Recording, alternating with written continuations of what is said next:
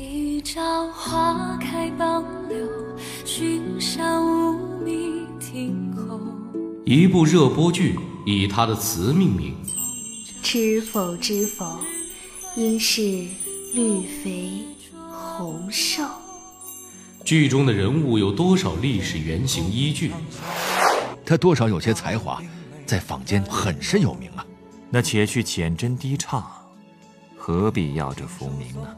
一部宅斗剧又影射了哪些古代的家族制度？姨娘只是谭家的小妾，不能越了礼制。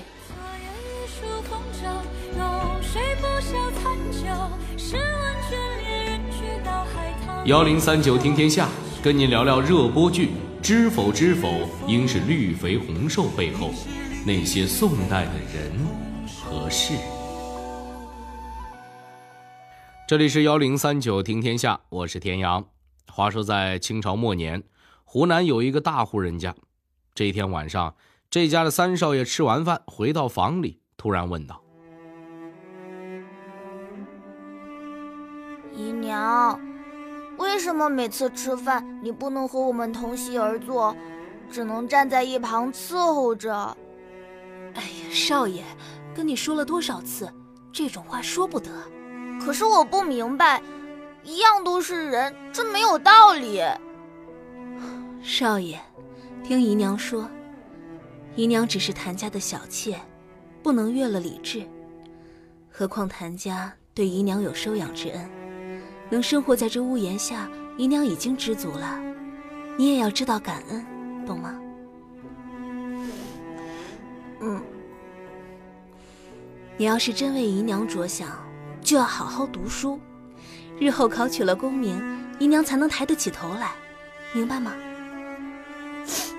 嗯，明白了，我一定好好读书，替姨娘争气。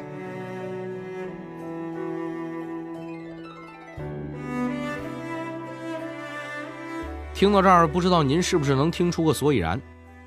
对话中的两个人明明是亲母子。却只能以姨娘和少爷相称，这就是中国古代妾室在家中地位低下的表现。前阵子热播的电视剧《知否知否，应是绿肥红瘦》，更是围绕着家族中的嫡庶之分展开了一场宅斗大戏。而刚才小剧场中的小少爷，就是后来清末民初著名的政治家谭延闿。那么他后来是怎么替生母在家族中长脸的呢？在中国古代，正室、侧室、嫡子、庶子之间的差别真的有那么大吗？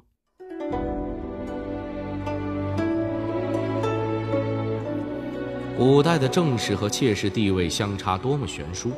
电视剧中宠妾灭妻这种事真的可能会发生吗？庶子如果想在家族中出头，要通过什么方式？古代夫妻离婚除了休妻，还有什么方式？幺零三九听天下，天阳跟您聊聊，知否知否，嫡庶规矩全有。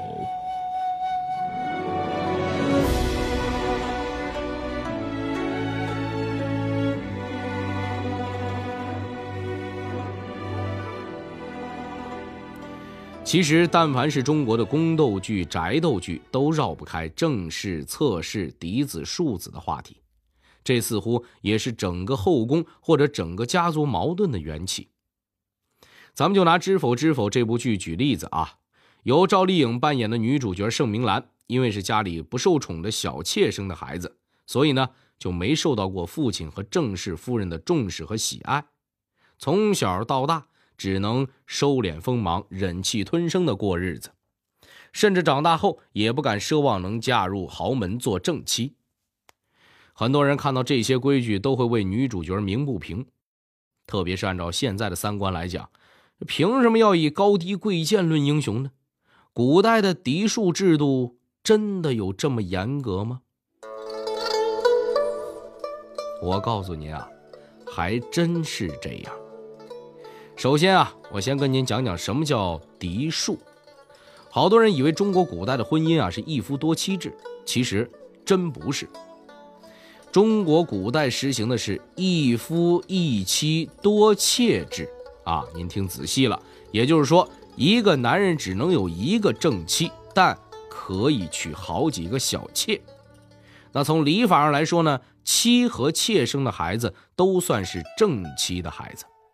孩子们每天都要给父亲的正妻，也就是嫡母请安，而且必须称嫡母为母亲，叫自己的生母为姨娘，在剧中呢称为小娘。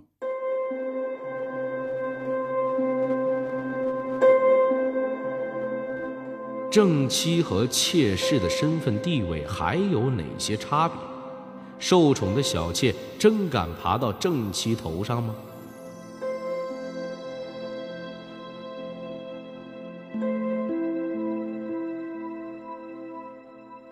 古代的男人只要不娶正妻，就都不算是结过婚。比如在剧中，由冯绍峰扮演的男主角，都和外面找的歌姬生了俩娃了。但仍然算是个未婚青年。结婚这件事儿对于古人来说可是大事儿。所谓妻子必须得是明媒正娶的，而且选择的对象也有讲究，一定要选身家清白、门当户对的，要经过三媒六聘，用大花轿抬进门才行。这娶进来的妻子才算得上是这个家真正的女主人，是可以被写进族谱、进祠堂、接受子孙后代祭拜的。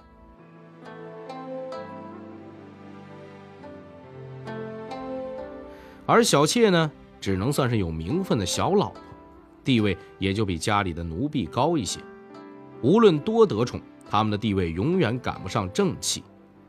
正妻是家中的主母，凡是贵客登门，必然得是主母出面应酬。小妾连说话的份儿也没有，更别说出席重要场合了。小妾根本登不上大雅之堂。最重要的是，小妾是没有人身自由的。主人要是看不顺眼，有权利惩罚或者卖掉，甚至打死都可以。比如东汉末年的群雄之一臧洪，有一次他被袁绍围困，城中粮食快吃光了。臧洪为了聚拢人心，竟然杀了自己的爱妾给大家吃肉。当然，这个例子有点极端啊。我举这个例子的意思就是想说啊，在古代。小妾再怎么受宠，那是死也不敢踩在正妻的头上往上爬的，因为要是敢这么干，绝对就是一个死。而且小妾无论生前多受宠，死后也不能和丈夫合葬。在这儿呢，我还得插一句啊，除了妻和妾，古代呢还有外室这么一说。外室的地位连妾都不如，妾好歹是正式娶进门的小老婆。有名分，外室呢，顶多相当于是今天的第三者，是男人在外面包养的女人，无名无分。历史上最典型的例子就是刘邦的庶长子刘肥，他的亲妈曹氏在史书里的记载就是一个外妇，不是妾，也没有其他嫔妃的封号。也就是说，曹氏没有任何名分，不像刘邦的另一个庶子刘如意，他生母戚夫人的身份是妾。因为有名分，所以可以被称为夫人。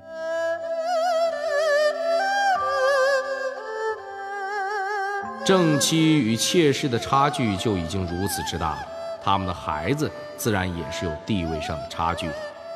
那么，在遗产继承和婚嫁上，他们的差距又体现在哪儿呢？咱们都知道，正妻亲生的娃叫嫡子、嫡女。小妾生的叫庶子庶女，咱们先说说男孩子啊，也就是嫡子和庶子的区别。嫡子在家族中有着不容置疑的继承权和最高地位，无论是爵位、功名，还是家里的财产、祖产，嫡子都有着最大继承权。庶子呢是没有继承权的，即便能继承一些，那也是父亲的一小部分的财产，而且必须在父亲去世之后才可以分家。如果家里老人还在，也是不能分家的，只能依附于嫡子生存。所以他们唯一的出路就是自己考取功名，或者外出打拼，闯出自己的一片天，这样才有机会让大家刮目相看。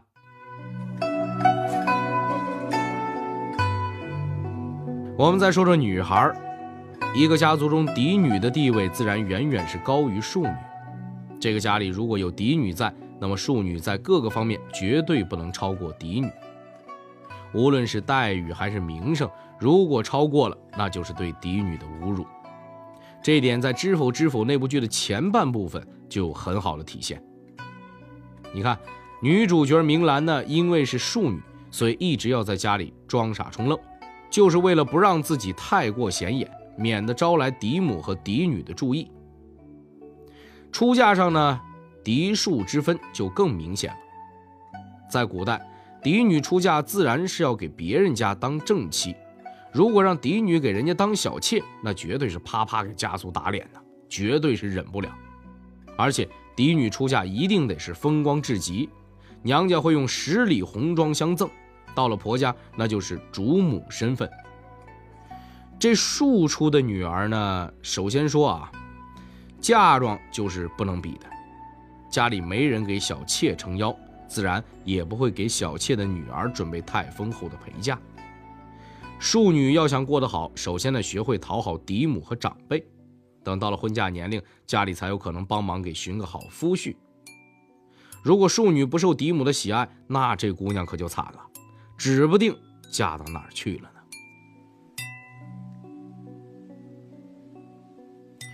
所以电视剧《知否知否》里女主嫁男主这个情节吧，就有点不靠谱了啊。女主盛明兰呢是五品官员家的庶女，男主顾廷烨他家可是侯府，这要放在古代，明兰是绝不可能嫁到顾家当正妻的。如果真想嫁，只有一种可能，那就是盛家先把嫡女嫁过去当正妻，明兰再过去当妾。如果不想当妾，那就只能嫁给不如盛家的家族才有可能，或者。找个门当户对的家族，嫁给人家的庶子，继续过看人眼色的生活。在《知否知否》中，身为庶女的女主角最终华丽逆袭，不仅成功为生母复了仇，而且还成为了一品诰命夫人。那么，在真实的历史上，有没有庶出的孩子为生母长脸的典型呢？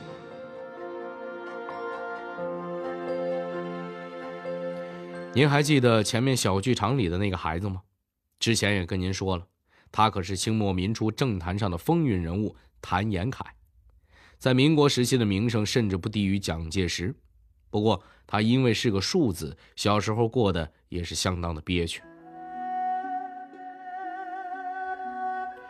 谭延闿出生在官宦世家，父亲曾是封疆大吏，谭家家风严谨，家学渊博。对孩子的教养也是相当的刻板。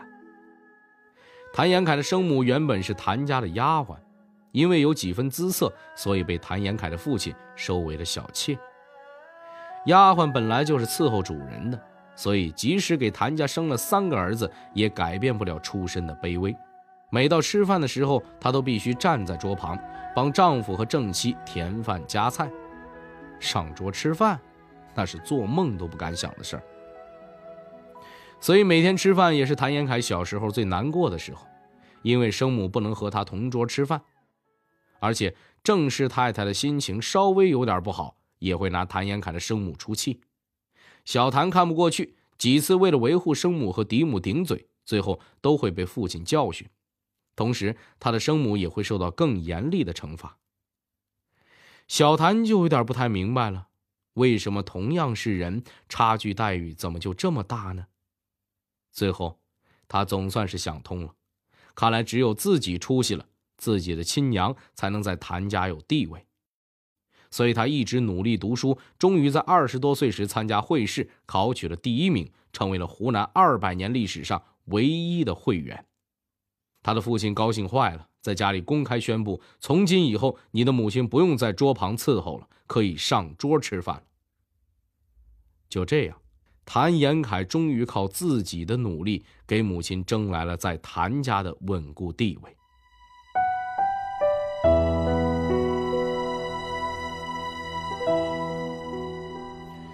不过，即便如此，当谭延凯的母亲去世，按照礼制，他的棺材是不能从谭家的正门出去的，只能走偏门。谭延闿想到母亲一生忍辱负重。这都民国了，死后竟然还要受封建礼教的束缚，越想越生气，他索性直接扑到了棺材上，对大家哭喊道：“我谭延闿已经死了，抬我从正门出殡。”这话一出口，谭家人全傻了眼，谁都不说话了。最后，谭家长辈总算是同意将棺材从正门抬了出去。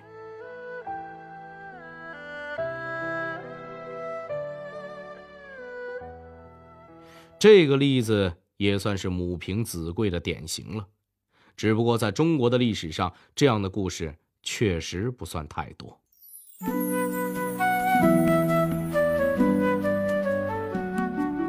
在中国古代，妾不如妻，不过妻子的地位也不是不可撼动的。在什么情况下，丈夫会休了妻子呢？古代是否有平等离婚的可能呢？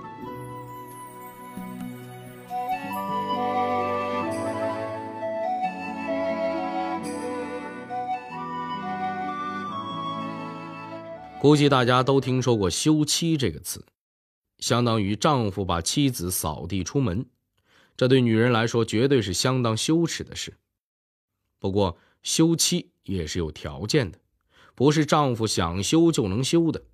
在古时候，这个条件被称为“妻出”，具体说就是：第一，不孝顺父母；第二，过了五十岁还没生过孩子；第三，道德败坏；第四，好妒忌；第五。有耳聋、眼盲、腿部残疾等重病的；第六，太爱说别人闲话；第七，偷东西。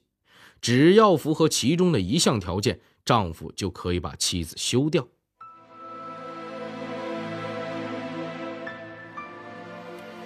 说实在的，这些条件里充满着男女不平等的意味。凭什么生不出孩子，或是得了重病，你就不要人家了呢？这搁现在，谁要是敢这么做，绝对是个渣男呢。当然，那时候多少还是有点保护弱势女性的条款的。这个条款被称为“三不去”，具体来说就是：第一，结婚时女方父母健在；休妻时女方父母已去世，原来的大家庭已不存在，休妻就等于是让妻子无家可归。第二，和丈夫一起为父亲或母亲守孝三年的妻子不能被休。第三，如果丈夫娶妻的时候贫贱，后来富贵了，那也不能休。哎，这听上去好像还人性化一些哈。但是呢，这三不去还有个补充说明，说的是，如果您的妻子满足了七出中有重病或者道德败坏这两项，那就不在三不去的保护范围。嗯，道德败坏这没得说啊，搁现在也得离。可是有重病还要休了人家。这不就是把人家往死路上逼吗？可能有人要问了：难道在古代只能丈夫休老婆，就没有老婆休丈夫的？您别说，还真存在一种平等分手的方式。这个在《知否》那部剧里也有过体现，就是和离。在剧中，明兰的堂姐就是这么和她的渣男丈夫离婚的。在宋代，和离这种事儿不算稀罕，女方主动提出离婚的诉讼案也不少见。和离时，只要丈夫写一道放妻书作为凭证就可以了，而且一般这种文章都会写得温文尔雅，夫妻好聚好散，大家脸面上也都好看。和离之后的女性还能再嫁吗？那是当然了，至少在宋代，女人还真不以再嫁为耻。两宋时期，从士大夫家庭到百姓人家，妇女改嫁的事儿特别多，就连皇帝的妃子都有改嫁的。比如宋光宗有个姓张的贵妃，后来就改嫁到民间了，估计电视剧都不敢这么拍。但是说到底儿啊，古代再开放，男女地位终究是不平等的，无论是妻是妾，总归是男人的附属。所以说，还是现代好啊，男女平等那是写入宪法的。女性在家庭中受委屈的故事，最多也就是出现在电视剧里，成为女同胞茶余饭后的谈资罢了。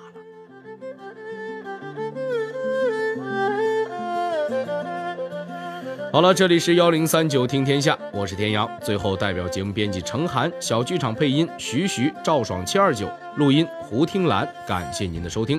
另外，如果您想和我们交流互动、收听往期节目，欢迎您关注新浪微博和微信公众号幺零三九听天下。